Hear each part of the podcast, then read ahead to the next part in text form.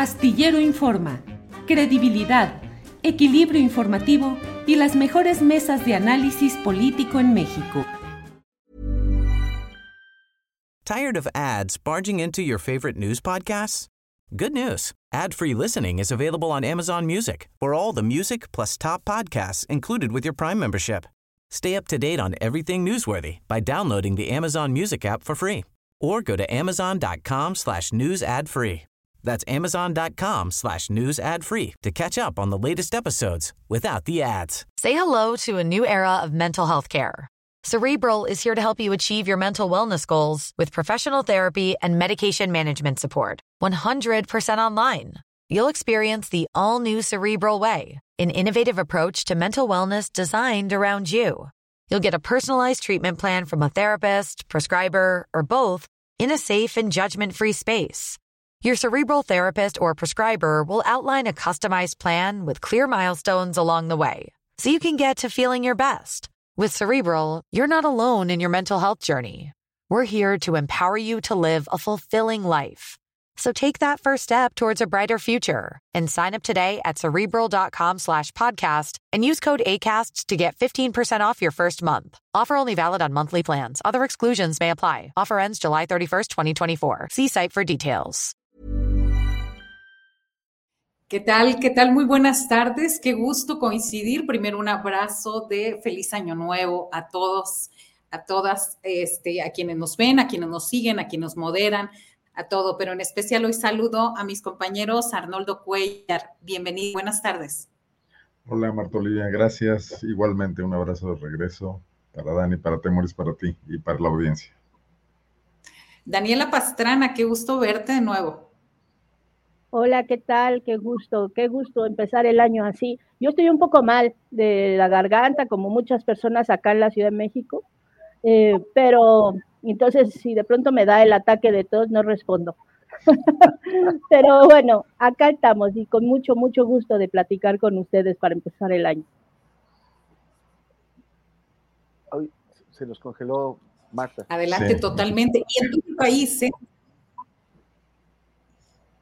Este, eh, eh, no sé si seré yo o será, será mi internet o el de Daniela, pero eh, no te preocupes, Daniela, así andamos en todas partes.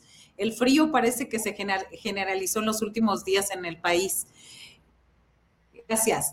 Temoris Greco, qué gusto coincidir nuevamente. Así es, así es, Marta. Es un gustazo.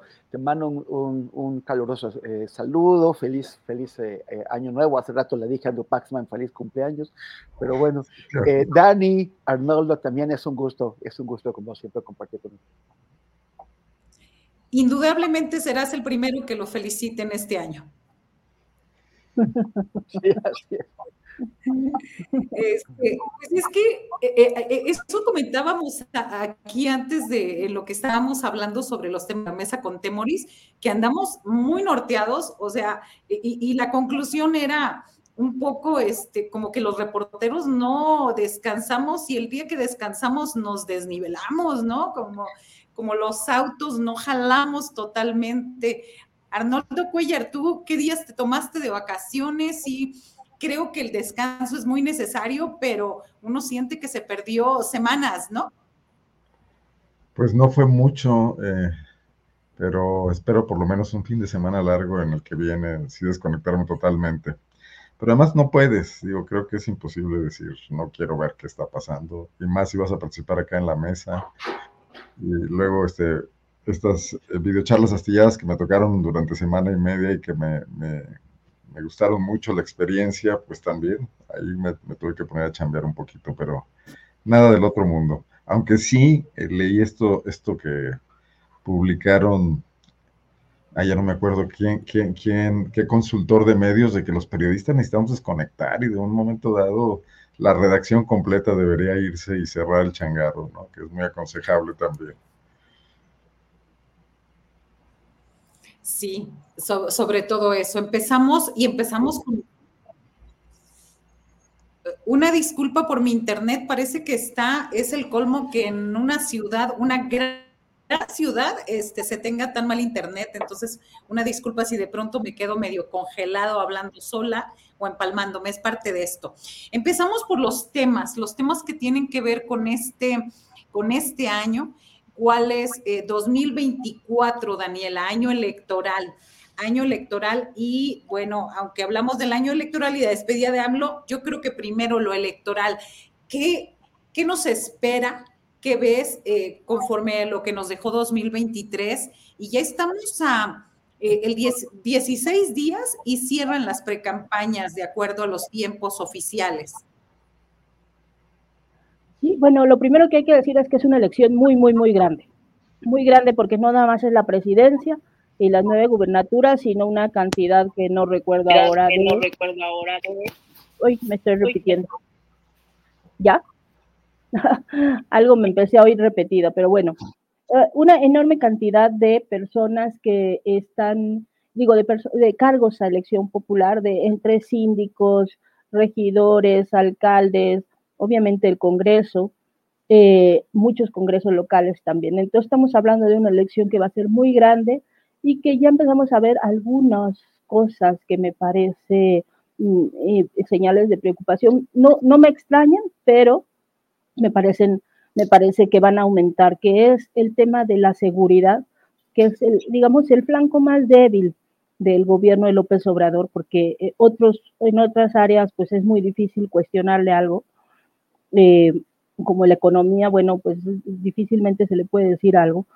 Pero en el tema de la seguridad, que sí es como su flanco más débil, creo que va a empezar y a arreciarse lo que tristemente hemos visto en otras campañas electorales, que es pues eh, esta como eh, violencia que se exacerba en algunos lugares por el pleito de algunas candidaturas, la violencia política, la violencia contra candidatos y el uso de esa violencia como un arma electoral. Lo vimos, yo me di cuenta hacia la última semana de diciembre, cuando casi nadie estaba en redes, cómo empezaban a subir estos, eh, algunos hashtags relacionados con eh, no recuerdo, creo que eran no sé cuántas personas habían sido asesinadas en Navidad, por ejemplo, que en un país como México quizá la cifra no era tan alta, pero pues era tendencia, ¿no?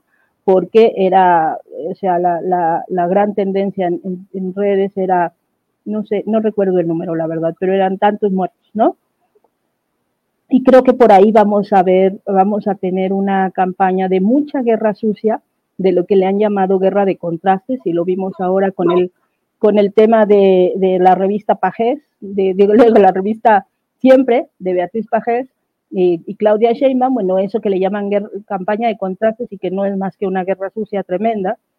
Y por otro lado, este lamentable aumento de la violencia y el uso político de la violencia como arma electoral. Entonces creo que vamos a seguir teniendo trabajo, aunque eh, Arnoldo se quiera ir a desconectar, y creo que Guanajuato nos va a seguir dando notas tristemente. Guanajuato, Tamaulipas. Dani.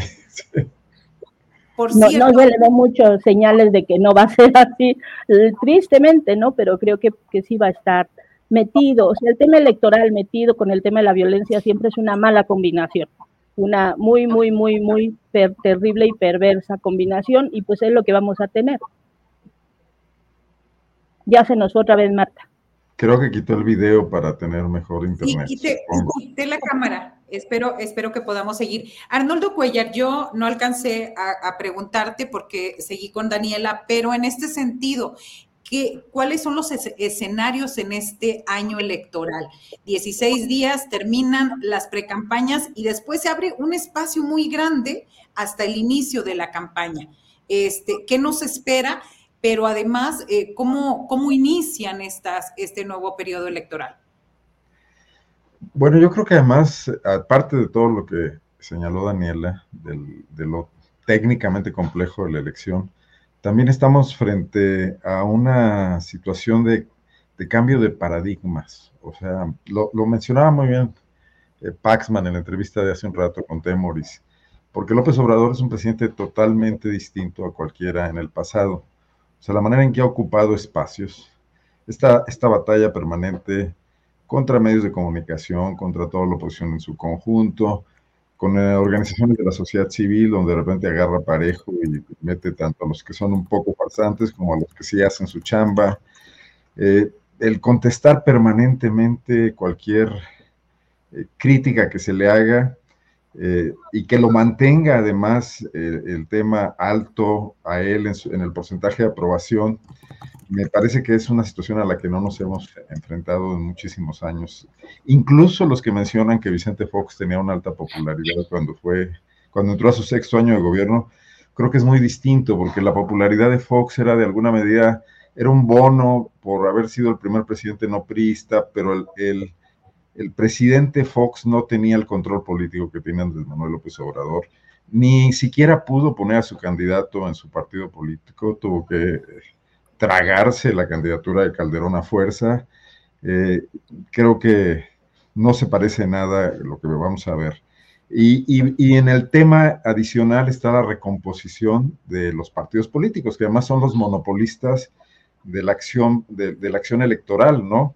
no se puede ser, y está demostradísimo que los candidatos independientes no han sido de ninguna manera exitosos, salvo excepciones, así que creo que el caso Kumamoto, el Bronco, yo, yo, yo tendría muchas dudas sobre el tema Nuevo León, donde creo que el control político lo ejerce más un empresariado que está muy metido en todos los temas de la vida pública y que controla muchísimas cosas y que puede libremente elegir eh, hoy al Bronco y mañana a Samuel, etcétera sin contar los partidos políticos, ¿no? Y donde tanto PAN como PRI son muy dependientes también de ellos. Entonces, ¿qué, veo? Vamos a una elección inédita, lo cual hace más difícil todavía tener escenarios y expectativas eh, previsibles, o sea, eh, definitivamente profetizar se va a convertir en algo muy complicado.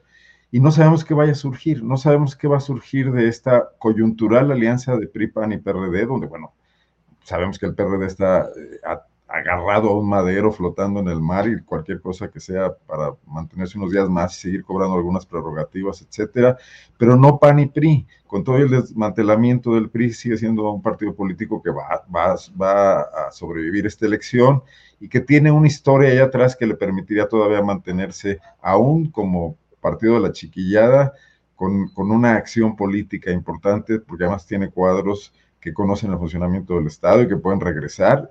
Ahí está la perspectiva de que Beltrones busque el Senado, que esté aliado con Alito Moreno, que muy probablemente lo esté utilizando eh, para, reformular una opción política, quizás ya no dominante, pero sí de negociación con quien constituya la nueva hegemonía, y en este caso con Claudia Sheinbaum, ¿no? El propio Morena, frente a esto de sus múltiples disidencias internas, que a mí no me espantan ni creo que sean excepcionales, Creo que es un partido político en conformación, bajo un liderazgo carismático, que, regionalmente está cruzado por muchísimos factores. En, cada entidad puede plantear cuestiones distintas. Hoy veía que los eh, morenistas de Mérida se pronuncian contra Rommel Pacheco, llaman a rueda de prensa, dicen que no van a votar por él, etcétera. En Guanajuato pasaba un poco esto con Ricardo le está pasando todavía con la candidata al Malcaraz. Pero todo esto es un caldo en ebullición. Eh, le va a tocar eh, a los próximos líderes de Morena, bien sean la, líder moral, que puede ser la próxima presidenta de la República, como todo lo indica, y quien formalmente asuma la presidencia del partido, tratar de darle un cauce a esto, una mediana viabilidad. Y hay que recordar que esto no es tampoco nuevo, que así fue el PRI de los últimos años, que al propio Carlos Salinas de Gortari se le iban eh, priistas molestos a, la oposición, que, el surgimiento del primer frente de izquierda electoralmente viable en México surge de una decisión de priistas. Entonces, más bien tenemos un ciclo muy amplio que ya va para quizás 40 años de estas eh, corrientes políticas que se entrecruzan, que no deberíamos estar tan asombrados de lo que está pasando, más bien más bien yo veo aquí un faltante de la academia en estudiar esto, porque los periodistas luego no tenemos tiempo de echarnos el clavado al pasado y de revisar muchas cuestiones y factores y parámetros y patrones, de, ver cómo se ha venido conformando la modernidad política mexicana, ¿no? Con todas sus eh, deficiencias aún. Bueno, aquí quiero dejar esta primera participación que se largó mucho. Sí, Temoris, este, ganar ganar Morena, que se ve, hay 23 estados del país que gobierna, ganar ahora eh, sería el sello, ganar haya sido como haya sido, con, con estas figuras y con, sobre todo con estas alianzas bastante extrañas y donde hay este, evidencia de un antiobradorismo, anti-izquierda, y de pronto hay que abrazarlos y apoyarlos. Eh, ¿Qué opinas al respecto? Sí, es que parece que no, que no se quiere aprender eso. O sea, no es, no es solamente una cuestión de, de, un pragmatismo excesivo, a mí me parece esto de estar recibiendo cascajo de todos lados, sino que además se olvida, por ejemplo, lo que pasó no, no solamente con Lili Telles, también con Germán, se me está yendo el apellido, Germán, este panista. Martínez. Germán, Martínez, que fue, eh, o sea, un prominente panista que de pronto lo, lo, lleva Morena al, Senado y se sale de Morena para formar su, su, su, pequeño grupito junto con otros eh, senadores sin partido. Y que, eh, que, y que acaba también convirtiéndose, pues como iba a pasar, es que es, se sabía que iba a acabar convirtiéndose en un, pues en una persona, en un rival del proyecto que lo llevó al Senado, como Lili Tello, solamente que pues menos escandaloso. Está no solamente este grupo de, que, que, están de Rubalcaba, Erubiel, Alejandro Murat, que andan pepenando priistas por aquí y por allá para tratar, pues no, no sé, van a ser su corriente tricolor de la 4T.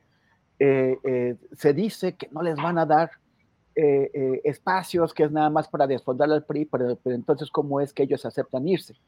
Eh, él quiere ser, quiere tener, por ejemplo, Rubalcaba quiere ser candidato al Senado en esta ciudad, en, la Ciudad de México. O sea, imagínense, o sea, yo ahí sí no, jamás voy a votar por Rubalcaba, yo no le voy a dar mi, mi voto a una, a una figura así.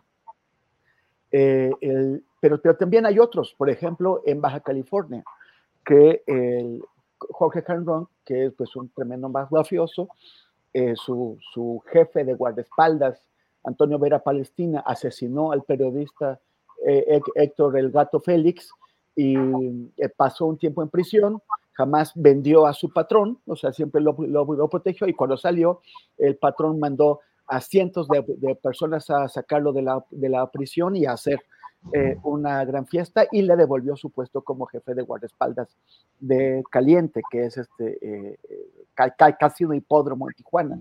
O sea, hay, las, los que debe Jorge Canron son enormes y sus, sus relaciones sospechosas también son tremendas.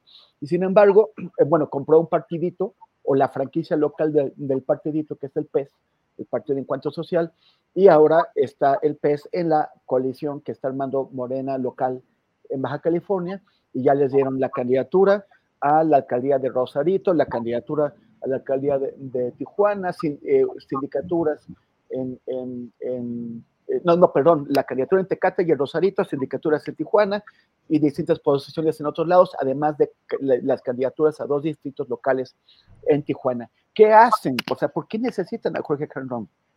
Que además es un personaje que va políticamente de bajada. Fue dos veces candidato a, gobernador, una por el PRI, la última por el PES hace, hace, eh, dos, hace un poquito más de dos años, en el 21, y perdió votos en su última candidatura.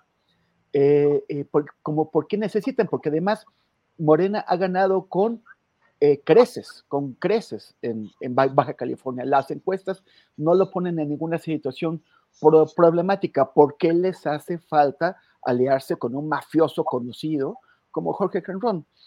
¿Cuál es, cuál va a ser el impacto? No solamente el impacto eh, de las candidaturas que les den, sino cuando, cuando todos estos mafiosos, Rubalcaba, Jorge Han, todos esos otros, ocupen posiciones entregadas por Morena, hay, aquí hay de dos sopas.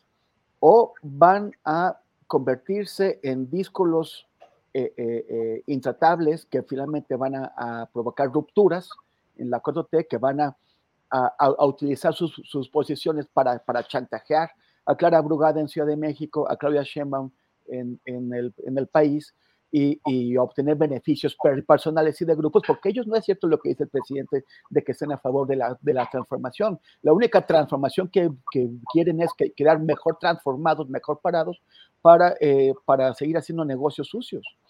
Entonces, la, la, cosa es, ¿van a, a, finalmente a provocar rupturas o al revés, van a formar corrientes internas suficientemente sólidas como para, como para poder eh, disputar cada vez más espacios de, poder. Yo no, no le veo el sentido, no creo que la 4T los, los, los necesite para nada, si sí los veo como un enorme peligro.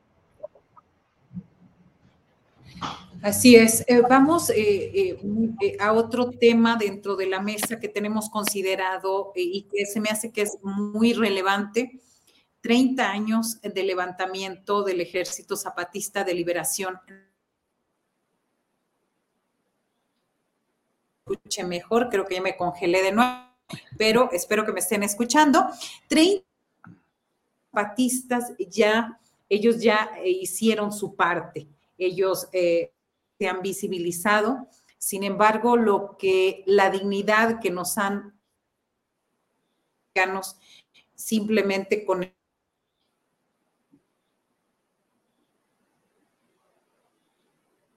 hoy sí estamos teniendo aquí problemas de conexión. Ah, bueno, Marta, ¿estás por ahí? Bueno, voy a, voy a, este, a tomar eh, la moderación mientras Marta puede regresar. No, no sé, Dani, si quieras eh, comentarnos qué, es lo, qué es lo que opinas sobre este 30 aniversario del, Ejército Zapatista de Liberación Nacional. Estábamos viendo fotos que nos envió nuestro querido colega y compañero Alejandro Meléndez del aniversario de los, de los 30 años desde la eh, insurrección de 1994. ¿Cómo, ¿Cómo la ves, Dani? Me parece importante que o sea, el tema del zapatismo tenga ahorita, eh, eh, tenga como el reconocimiento que merece del movimiento, el, el ZLN fue o ha sido eh, un parteaguas no solo para la historia de México, sino para la historia del mundo. Primero por el cambio de la guerrilla, de, la, de ser como esta guerrilla dura a una guerrilla sobre todo de ideas, porque más que combatir con armas, que sí lo hizo en un inicio, en realidad su combate fueron las ideas, la pluma, con una estrategia muy de avanzada en su momento del uso de los medios de comunicación. Y, pero sobre todo una cosa fundamental que fue poner el reflector en el tema de los pueblos y mostrarnos el racismo que había en nuestros países, que todavía lo hay, todavía son países muy racistas, pero el reflector que le puso el zapatismo a, a ese tema sí hizo que se modificaran las relaciones empezáramos a cuestionarnos los temas del colonialismo, del, del, del, del, racismo, de los pueblos, de quiénes son los pueblos, empezar a entenderlos, ¿no? Entonces yo creo que esos aportes han sido fundamentales y no se les debe regatear nada. Ahora, estos 30 años también nos sirven para hacer una revisión de, eh, de, de, de dos dilemas que son muy grandes, que es y que los vemos también eh, reflejados en su enorme eh, disputa y pleito con, la, con, el, con López Obrador. ¿no? Bueno, no quiero decir la 4T porque para mí la, la, 4T es mucho más que, que el, proyecto de gobierno de López Obrador, es algo que ha construido muchísima gente. Pero bueno, eh, ¿qué es este, este gran dilema de con el Estado, sin el Estado, fuera del Estado? Mm, qué tanto se avanza, qué tanto no se avanza mm, y qué tanto le das chance. y lo quiero ligar con el, con el tema anterior de, la gente que están aceptando dentro de, de, Morena, ¿no? Eh, ¿Qué tanto realmente, y es el, eh, creo que es algo que está pasando en distintas partes del mundo, Estados Unidos, Argentina muy claramente, eh, las élites políticas están escuchando o, teniendo el pulso de la ciudadanía y qué tanto más bien están eh, siendo ya un modelo que ya se desgastó, un modelo de, de democracia electoral que ya no le da respuestas a, a las nuevas generaciones y que realmente eh, están permitiendo la emergencia de personajes como Trump o como los personajes de Milley. Voy a tratar de acotarlo para que no parezca que estoy hablando como de todo y nada, porque es un tema complejo, pero creo que esta discusión y este pleito eterno que hemos visto entre López Obrador y los zapatistas pone de fondo temas eh, muy complejos sobre qué tipo de sociedad queremos construir y qué tipo de organización política queremos construir.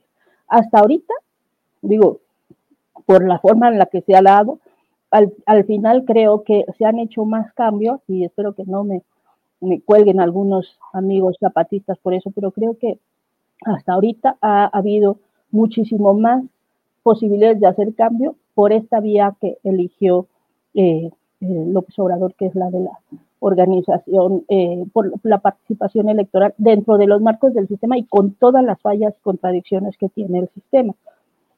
Pero lo que vemos es que sigue comportándose y, cambia un partido, cambia el otro y la élite política al final sigue formándose como del mismo modo, ¿no? Y eso nos está generando ya un, colapso y la gente ya no está queriendo, queriendo eso. Y entonces ahí es cuando vuelvo a que el, discurso zapatista, que ahora creo que ha estado un poco apagado por lo que estuve viendo en, en las crónicas y notas que ha habido sobre los 30 años, no le vi la misma fuerza ni el mismo ponche, incluso que la última vez que yo estuve ahí, que fue en 2019, antes de la pandemia, mm, aunque fue mucha gente y aunque escribiera Villoro, eh, en términos de potencia del discurso yo no lo vi tan fuerte, pero eh, ahí es cuando todos los mensajes que durante 30 años nos ha lanzado el Ejército Zapatista de Liberación Nacional, el Frente y todas las organizaciones que tiene, cobran sentido cuando uno ve que eh, los políticos, independientemente de los partidos que sean, repiten las mismas fórmulas que ya la mayoría de la población, siento yo, no le están, no le están dando respuesta de nada. Entonces, por eso surgen estos otros personajes que, creo que son un poco por la desesperación de mantener a cierta élite, a cierta casta, que ofrecen una, acabar con la corrupción y pues resulta que te, proponen de candidato a Hank, ¿no? O lo de Rommel, o lo que cualquiera que vea, no vamos a personalizar. Ese es el tipo de cosas que, pues, yo creo que ya para la generación, sobre todo para el que va a entrar ahorita y para muchas personas, pues ya termina siendo irrelevante. Entonces ahí cobran sentido todas las cosas que nos han dicho los zapatistas estos años. Y hasta ahí me voy a quedar. Gracias, Dani. Marta, te, devuelvo la, la, batuta. Eh, estuvimos ahorita conversando con Dani y yo creo que es el turno de Arnoldo. Arnoldo, eh, ¿qué tanto se ha avanzado? Hablan de esta, esta eh, posición tan clara del Ejército Zapatista de Liberación Nacional contra los gobiernos PRI, PAN y Morena. ¿Cuál consideras que ha sido la diferencia? o ha sido la misma tensión que ha tenido este gobierno de la Cuarta T con eh, el STLN y con los indígenas de México? Bueno, primerísimo que nada, yo creo que el zapatismo, que no hay que olvidarnos además de que su insurrección tuvo vidas humanas sacrificadas ahí, que, que eso fue, fue, brutal también, los primeros días, la respuesta del ejército, después ya la presión de la opinión pública motivada por este esfuerzo que de otro modo hubiera sido suicida, eh, logró crear un momento único en México, un momento de esperanza, un momento donde se pudo observar que desde la sociedad y con, eh, sin tener eh, todo, esto, todo este aparato que pudiese derivar de la política, de los consensos, de la penetración electoral y todo, sino nada más con imaginación, con discurso, con timing, se logró hackear una política que en su momento parecía absolutamente indetenible, irrefrenable, que era el, neoliberalismo, su, la, inclusión de México en, esta, en este reparto mundial de, de, las riquezas naturales y del trabajo en los mercados globales, sin ninguna consideración hacia hacia quienes iban a ser los más sacrificados por ello, como incluso lo, fueron de todas formas, como mano de obra barata, eh, eh, industriales, además mexicanos que, que no sobrevivieron a la integración, creadores de empleo, etcétera, en su. Eh, se mostró que podía haber un contrapunto, un contrapeso, que se podía influir, que se podía inspirar eh, a, nuevas generaciones. Yo creo que el zapatismo lanza muchas cosas en, este país. Creo que incluso su influencia dura, dura años. De ese primer, eh, ese primer golpe, digamos, mediático y, político, y bueno, pues que tomó en cuenta incluso pues, cuestiones militares, ¿no? Que, como dice eh, Daniela, no, se quedaron solo en México, trascendieron mundialmente, le dieron voz a una izquierda muy, muy bocabajeada en su momento.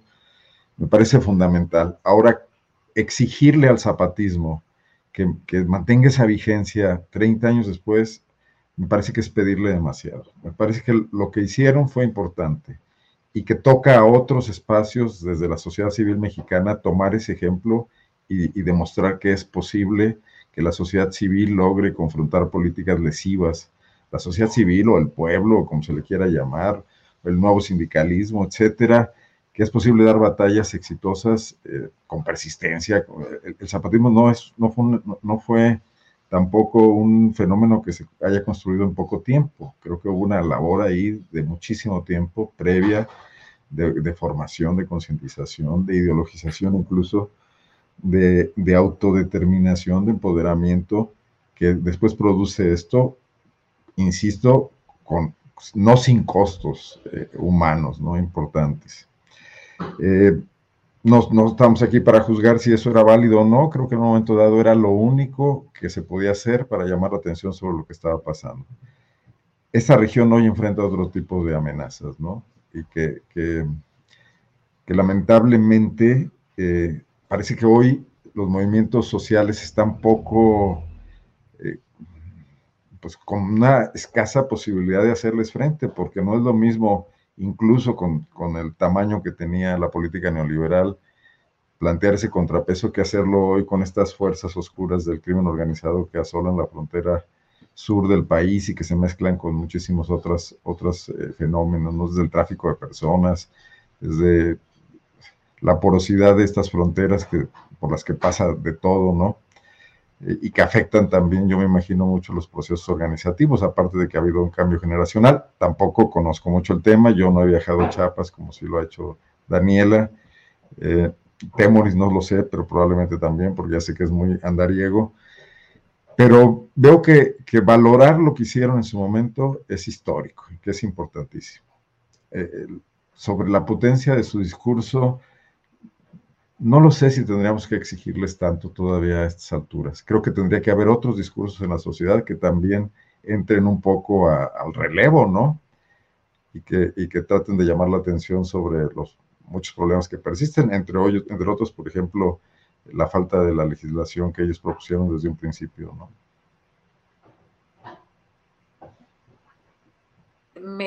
ahí está. Claro, y sobre todo está, eh, el discurso fue muy potente eh, que dijeron ayer, es, giró en torno a la tierra, entre la vocación pacifista que han respetado desde el 12 de enero de 1994, cuando se declaró esta tregua. Y, el, mensaje, a lo mejor muchos medios se han enfocado en ese mensaje donde dijeron, no necesitamos matar a los soldados y a los malos gobiernos, pero si vienen, nos vamos a defender. ¿Cuáles son los, eh, eh, los nuevos, este, las nuevas amenazas que enfrentan eh, el EZLN allá en Chiapas, este, Daniela? ¿Cuáles son? Say hello to a new era of mental health care. Cerebral is here to help you achieve your mental wellness goals with professional therapy and medication management support. 100% online. You'll experience the all new Cerebral Way an innovative approach to mental wellness designed around you. You'll get a personalized treatment plan from a therapist, prescriber, or both in a safe and judgment free space. Your cerebral therapist or prescriber will outline a customized plan with clear milestones along the way so you can get to feeling your best. With Cerebral, you're not alone in your mental health journey. We're here to empower you to live a fulfilling life. So take that first step towards a brighter future and sign up today at cerebral.com slash podcast and use code ACasts to get 15% off your first month. Offer only valid on monthly plans. Other exclusions may apply. Offer ends July 31st, 2024. See site for details. Tired of ads barging into your favorite news podcasts? Good news. Ad-free listening is available on Amazon Music for all the music plus top podcasts included with your Prime membership. Stay up to date on everything newsworthy by downloading the Amazon Music app for free or go to amazon.com slash news ad free.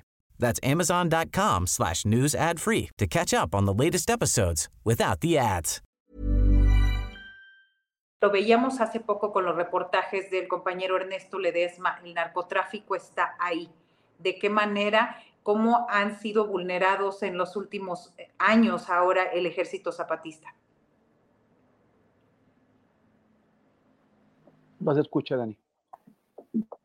Yo creo que te toca, Temoris, aunque si quieren yo hablo también, me gusta mucho platicar y hablar y, y sobre todo en los zapatistas, bueno, pues a mí como verán mi casa está llena de, de afiches, pero creo que le tocaba a Temoris. Ah, Temoris, perdón, es que como ya ven que por esto del internet me salí, pero adelante. Sí, pero no, no sé si habías pensado la pregunta específicamente para Dani. Ah, no, es eh, para seguir con la conversación o Ajá. ya cerramos esta parte. No, no, no, no. Bueno, entonces, este, sí, si estás de acuerdo, Dani, voy. Las nuevas amenazas, la- eh, hablar de las nuevas sí, sí, sí. amenazas que enfrenta el Ejército Zapatista de Ajá. Liberación Nacional. Sí. Bueno, que- quería eh, empezar comentando que para, que para mí el STLN siempre ha tenido un gran papel como in- inspiración.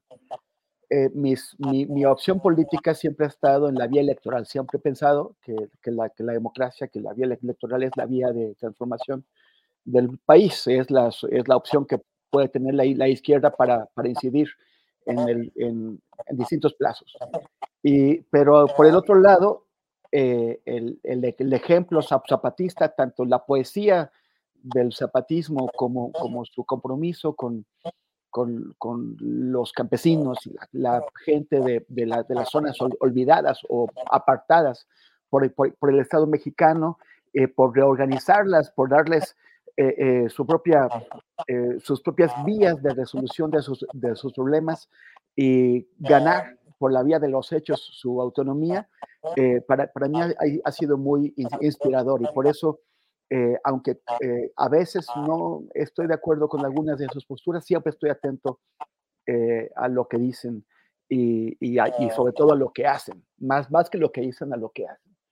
Pero eh, me, me da un poco de pena que hayan pasado 30 años, que, que lleguen a una situación como en la que se encuentra ahora, en donde sus, eh, su trabajo de tanto tiempo, porque además son 10 años más que hay que añadirle desde que se conformaron como organización político-militar, em, que, que, estén en esta crisis. Es una crisis en donde, pues en primer lugar está eh, un Estado que ha permitido que los grupos eh, armados se apoderen del, del territorio, no solamente en las partes rurales, sino también en ciudades como, como San Cristóbal de, la- de las Casas, y que, eh, y que pongan a, los pueblos, tanto aquellos zapatistas como a muchos otros, muchas otras comunidades, contra la pared. Eh, que, que además, o sea, que, que se tengan que replantear eh, de una forma que me parece radical, pero no sé cómo será ya sobre, sobre, sobre el terreno, cosas como la, la- la- la propiedad de la, de tierra, pero y también sus propias formas de or- organización para resistir el embate de los grupos criminales que, pues, que, que tienen amparo de los poderes públicos. Y, y también el tema generacional, que- que es lo que hemos estado viendo en las, en las crónicas, el tema de que buena parte de la juventud que, que hace eh, 30 años o 20 años, muy- muy- muy- muchos jóvenes en Chiapas se, se- se sentían muy inspirados por el ejemplo zapatista, eh, eh, hoy haya eh, el reemplazo de otros motivos, otras fuentes de inspiración que tienen más que ver con toda esta subcultura eh, de las, de lo- del crimen organizado, con, con- con música, con- con ejemplos, con la aspiración a, vivir rápido, pero, pero, pero, vivir en la, en la ostentación o, en, lo que puede parecer el lujo, y que, y, que, y que el zapatismo, o sea, si el zapatismo que ha sido una, una eh, fuerza tan congruente internamente, ahora se ve obligada a reaccionar, a, buscar alternativas, porque pues finalmente estas, estas figuras de esta subcultura están penetrando entre, entre sus jóvenes, pues entonces en las ciudades y, en otros ámbitos también, ¿qué podemos hacer? O sea, parece que, el, problema de, del zapatismo eh, se ve magnificado cuando tenemos sociedades en donde el tejido social se ha ido rompiendo, se ha ido desgarrando, tanto como en, otros estados y en, otras ciudades. Entonces, eh, eso me, me, apena y pues bueno, pues vamos a también a ver qué soluciones se encuentran ellos y si lo que se están planteando les puede solucionar y nos puede eh, también al, resto del país y, quizás también para otras zonas del mundo echar algunas luces, algunas luces sobre qué, qué caminos podemos hallar. Claro, eh, el mensaje, estamos solos igual que hace 30 años. Hace falta el Congreso Nacional Indígena y el pueblo de México nos digan si están de acuerdo y, eh, en este camino de lo común.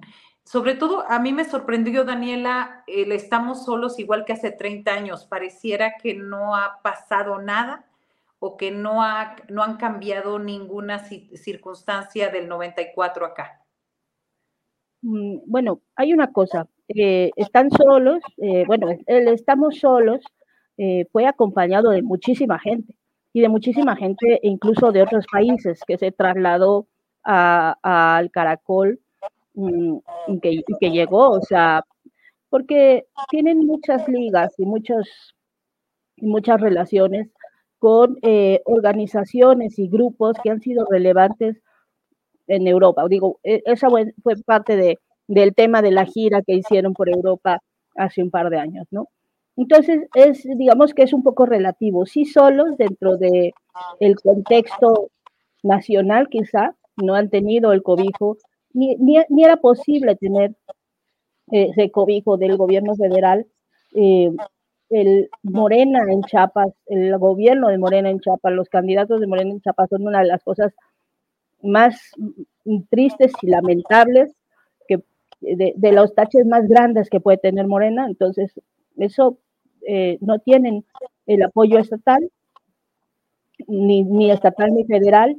Y de la sociedad civil en México, lo que yo creo es que ha habido un desgaste y frente a este gran pleito que han tenido, ¿no? Porque yo, y lo platicábamos ahora, aprovecho para hacerles el comercial, porque el lunes tuvimos la mesa roja con este tema, con un análisis amplísimo, y una de las cosas que decía Diana Fuentes ahí eh, y también eh, Tere Rodríguez de la Vega era eh, cómo en algún momento fuimos las mismas personas las que íbamos a, las que estábamos en la marcha del color de la tierra como las que estábamos en, en la marcha contra el desafuero, ¿no? Y después de todos estos años, de 2006 para acá, ha habido tal desgaste y tal nivel de discusiones entre los que no le quieren ver eh, eh, fallas a un movimiento ni al otro, ¿no? Que termina siendo eh, al final un, tema en el que pues, la, gente se va definiendo en el, en el espacio en el que siente que mejor puede aportar. Y creo que esa es la parte que dentro de lo que ocurre acá en México ha sido, y ha sido fundamental, porque además ellos, o sea, el movimiento zapatista decidió y tomó la decisión de encerrarse en los caracoles, y, trabajar en su organización y no, y no tener lo que había sido una de sus principales virtudes, que es esta eh, permanente comunicación, ¿no? Con la sociedad a partir de comunicados, a partir de, de, pues de una comunicación muy creativa. Entonces creo que esa es una parte importante. Ahora, el estamos solos, pues también es una cosa que dijeron hace cuatro años o cinco. No, no es una cosa que hayan dicho, que digan solo ahora, lo, están, lo, llevan diciendo varios años, e insisto, tiene que ver con la decisión que tuvieron de cerrarse. Creo que ya, yo estoy oyendo muy mal, pero no sé si soy yo Oye, si ustedes me están oyendo bien. No, sí te escucho, Dani. Mm, que oigo como con ruidos ahí como de interferencias eh, de, ya ven que además en Chapa se abrió este hoyo eh, por eh, de, de, al inicio de, o en la última semana del año, ¿no? Y que hubo muchas bromas de que si ya eran los la invasión extraterrestre y parece que más bien era un tema de las formaciones de aire, caliente y frío. Pero yo dije, a lo mejor es esto, llegaron los ovnis. Llegaron los ovnis. Arnoldo, ¿quieres este, cerrar el tema del ejército zapatista para que pasemos a otro? No, yo creo que ya pasamos a otro, me parece. Porque además es poco lo que yo tendría que aportar. Realmente aprendo mucho. Y de paso decirle a Dani que la felicito por la, a ella y a sus compañeras por la mesa roja, que me parece extraordinaria. Sobre todo me parece otra forma de discutir de política muy enriquecedora. Pues ahí está también extensiva las felicitaciones por acá, Dani. Siempre te vemos por ahí. Eh, el tema, yo quisiera, van a, va a decir este, el jefe Julio Hernández, Julio Astillero, que quiero Tamauli, Tamaulipesa. que van a este, la mesa, pero desafortunadamente tenemos un tema que es 31 personas secuestradas.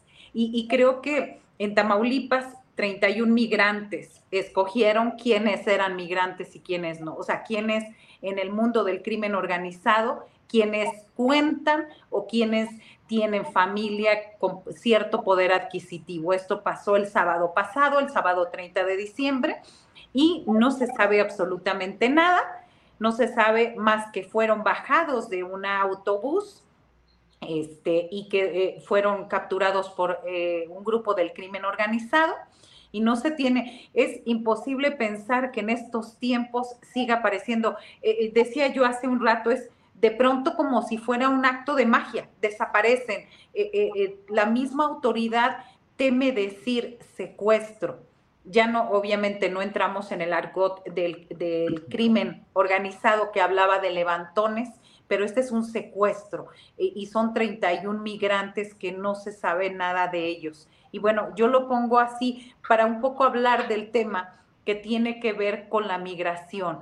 ¿Cómo, cómo eh, cuando vimos lo de los 43 en el 2014 era un estupor que nos, eh, a varios nos sorprendía y seguíamos, ¿cómo puede pasar? ¿Cómo puede pasar esto que de pronto no se sabe nada? Y en el caso de los migrantes, ahora hemos estado alertando desde hace seis meses que está sucediendo esto en Tamaulipas. Temoris, eh, ¿cómo, eh, ¿cómo ves tú esta situación? Yo creo que sí va Arnoldo, ¿no?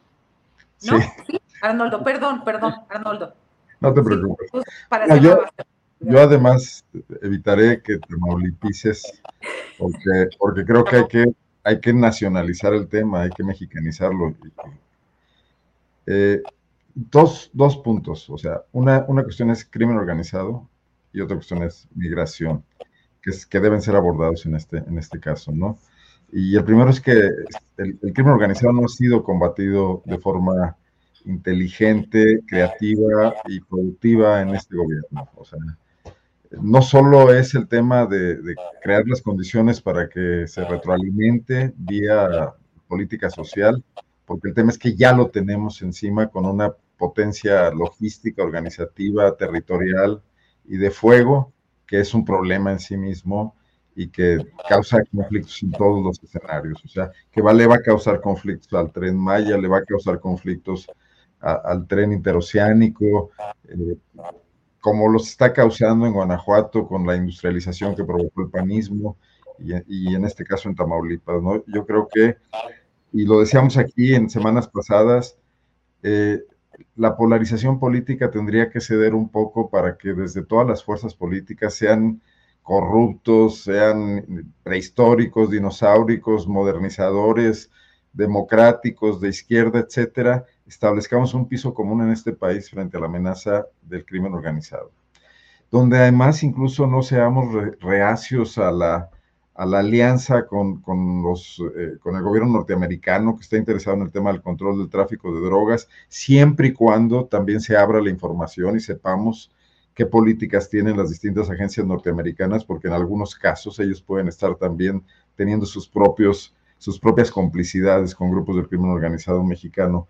Pero no habrá una, un avance mínimo si seguimos como hasta ahora, si esto se convierte en la cuestión de, atacar entre quien momentáneamente es oposición, pero antes fue gobierno, o transitoriamente, no momentáneamente quiero decir, y, y, quien es gobierno y puede pasar a ser oposición mañana, etcétera, porque esto afecta a todos por igual. Y los está afectando a los propios partidos políticos. Hay lugares donde se están condicionando a sus candidatos, donde además los partidos están recibiendo esos de procedencia muy, muy, muy clara, muy, muy poco clara en términos legales, pero muy clara en de dónde viene, ¿no?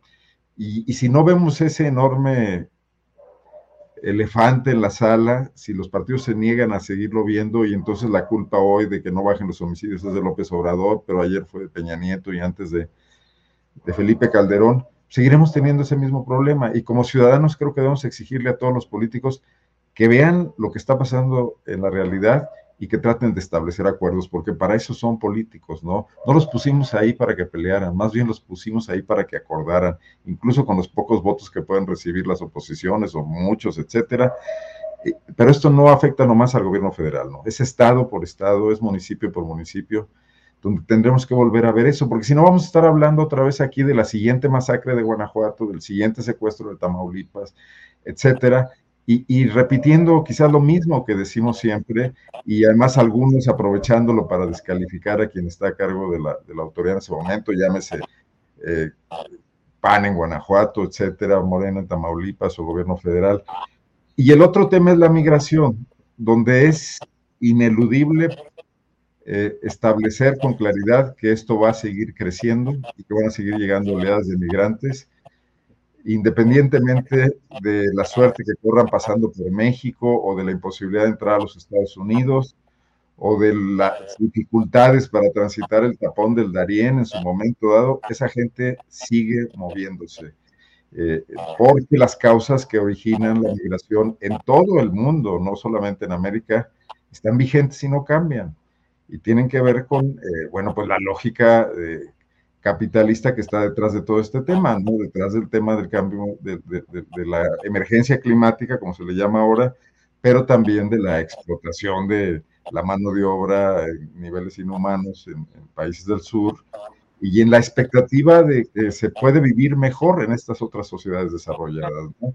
que además tratan de vender todo el tiempo con, con el discurso que está en, en, los medios de comunicación masiva, en el cine, etcétera. Entonces, eso es inevitable pero también pasa por arreglos multinacionales, así como vienen ahorita los funcionarios norteamericanos a tratar nada más de enderezar un poco las cosas, apretarle tuercas al gobierno mexicano, conseguir algunos acuerdos mínimos coyunturales a cambio de algunas concesiones, pues eso no puede ser visto eh, así, o sea, tendrá que, tendría que ser visto con otra perspectiva.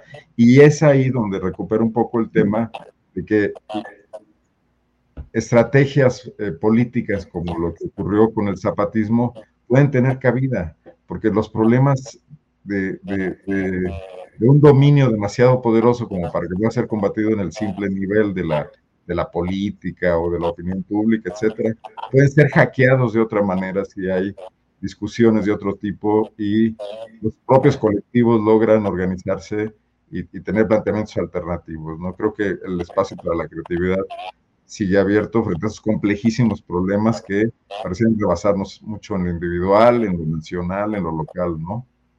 Así es. Así es, y este tema vamos a seguir hablando de este. Eh, Temoris, eh, ¿quieres abundar al respecto o nos vamos despidiendo con el postrecito? Ay, que abunde. no, sí, claro, ya, ya, ya, este, bueno, nada más que, si es que se nos, se nos fue el tiempo volando. Este, bueno, es nada más expresar mi azoro, porque en una autopista otra vez vuelven a desaparecer.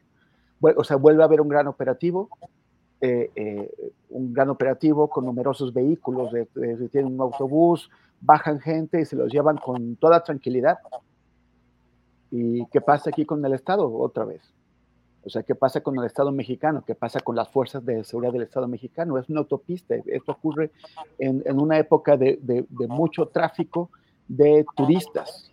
Eh, se supone que hay una tensión eh, de, migrantes, de, migrantes, norteamericanos hacia México también. Así es, por, por eso, turistas, migrantes, o sea, hay todo esto, los paisanos que vuelven, todo eso, o sea, hay, mucho movimiento, es una época delicada, eh, y, además se sabe que están pasando estas cosas y qué, es lo que pasa con las fuerzas de, seguridad que no reaccionan.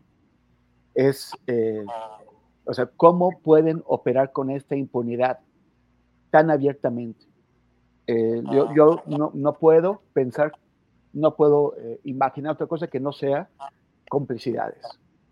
Y, complicidades que, tendrían que ser reconocidas primero, detectadas, reconocidas para poder combatirlas. Pero simplemente se manejan los temas por encima y no se entra eh, a algo que nos haga pensar que sí se están tomando acciones decisivas que, produzcan resultados.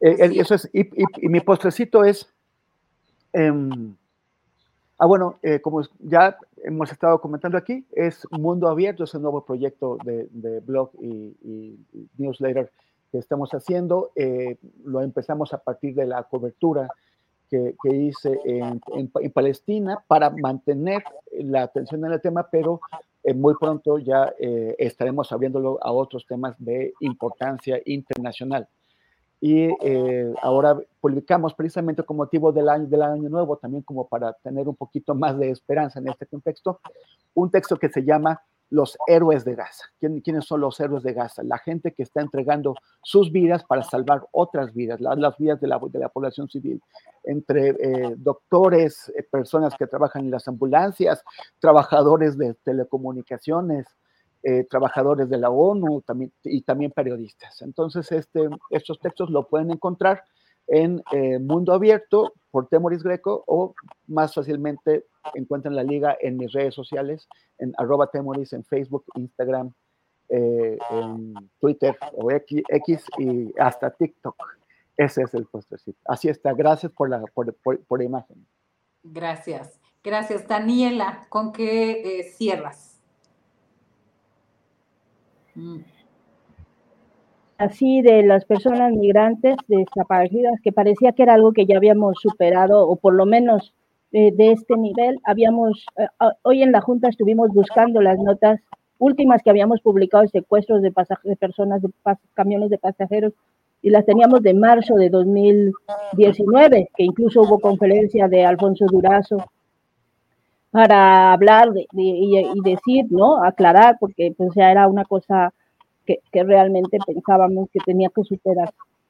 Y bueno, es una cosa, el hecho de que regrese, insisto, yo no lo desligaría nada de lo que ocurra en temas de violencia con el asunto de las competencias que hay ahorita por los temas electorales.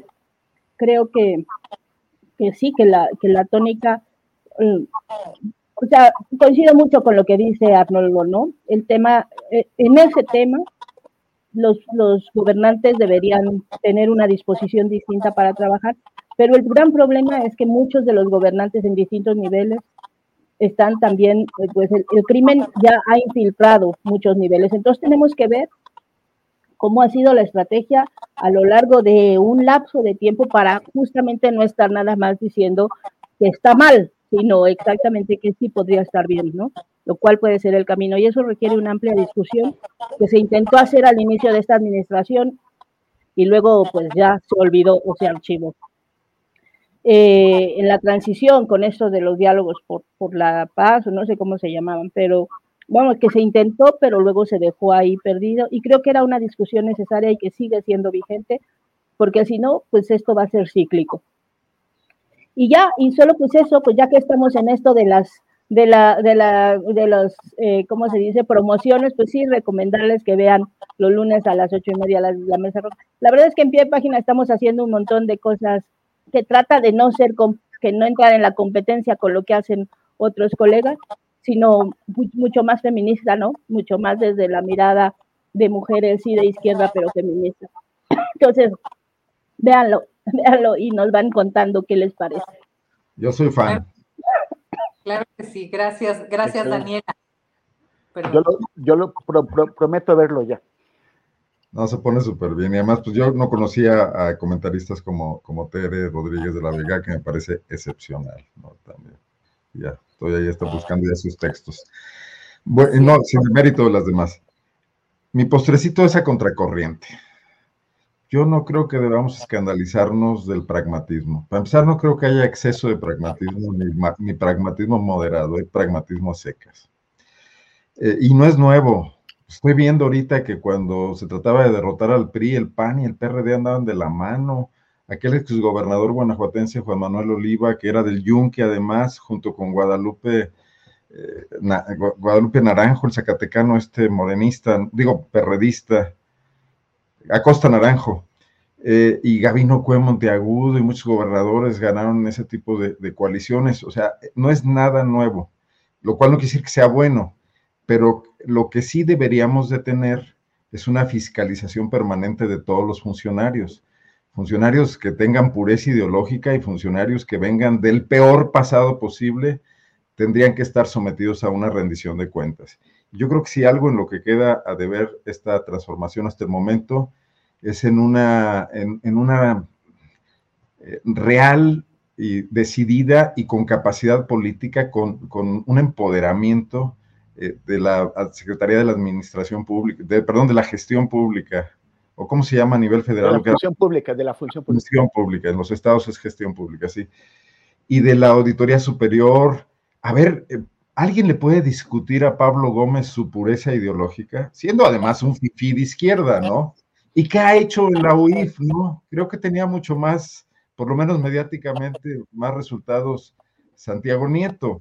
Entonces yo creo que eh, independientemente de eso, si mañana eh, Alejandro Murat ocupa la dirección del Seguro Social, lo que tendría que ser es estar vigiladísimo por una entidad independiente como es la Auditoría Superior, por una Contraloría que también le cuide las manos, como tendría que estarlo el morenista más, más químicamente puro también, que creo que es lo que nos puede modernizar un poco como nación. Y no estas estos asuntos de, que, me parecen muy anacrónicos, muy, no sé, muy estalinistas, de, que, alguien demuestre sus credenciales políticas intachables en un país pues donde realmente la impunidad ha reinado y sigue reinando hasta el momento en lo que es el manejo de los fondos públicos. No creo que no hay nadie que esté eh, libre de culpa de que en realidad se le haya auditado y se le haya revisado a fondo. Incluso es materia de estas venganzas políticas. Cuando se quiere revisar a alguien, inmediatamente se le encuentran cosas problemáticas. Por ejemplo, los dos candidatos que fueron desechados por el Tribunal Electoral de Morena porque se gastaron 17 pesos y 58 33 en Guerrero y Michoacán. Estoy seguro que a cualquier candidato que se le revise con lupa de cualquier partido político le encuentran gastos excesivos y podrían ser desechadas las candidaturas. Pero únicamente sirve en este caso al TEC porque traía la pugna con con López Obrador y porque ahí estaba metida la mano Roberto Gil, como hoy se sabe, etcétera, ¿no? Entonces, si apostáramos por lo otro, no tendríamos que estar cuidando las virginidades ideológicas de nadie. Pero, pero yo no creo, mi querido Arnoldo, que sean virginidades ideológicas. O sea, no se trata de traer toda una cepa de, detrás, ¿no? Se, se, trata de qué hiciste, dónde estuviste, cómo reaccionaste, qué cuentas has, has dado de ello. Pero a ver, Temoris, estos jóvenes que López Obrador ha promovido a cargos de primer nivel porque forman parte de su ayudantía, ¿qué, capacidades tienen? No lo sabemos. Y a lo mejor ahí hay talentos inusitados y a lo mejor otros no. O sea, lo que al final de cuentas necesitamos no, sí, pero, sí, pero son cosas distintas. O sea, una, una, una cosa es cuestionar el currículum, o el positivo, digamos, las capacidades, la, la, formación, la experiencia, y otra forma es alguien que viene con una cola que le da tres, tres vueltas a la cuadra. Que, que, por cierto nadie le ha probado, ni lo ha llevado a juicio, ni lo ha exhibido, nada más es la mala fama pública. Y mala fama pública puede tener hasta los de Rubalcaba, o sea, la de, la, la de Rubalcaba que, que, que, que, usaba a los Claudios, a la, a la, banda de, de, de secuestradores de los Claudios, como, como... Pero ahí está el tema, sus congresos los han exonerado. O sea, no tenemos nada formal. Nadie, nadie ha exonerado a Robalcaba, pero, pero hubo una, una experiencia bastante... Es que, eh, insisto, que lo que debe funcionar... En donde se puso a photoshopear fotos suyas con el jefe de los Claudios y el diario Reforma lo balconeó así, a saber qué clase de Photoshop. Y eso tendría que tener una consecuencia. O sea, por ejemplo, es escandaloso que después de la estafa maestra ningún personaje haya recibido una sentencia.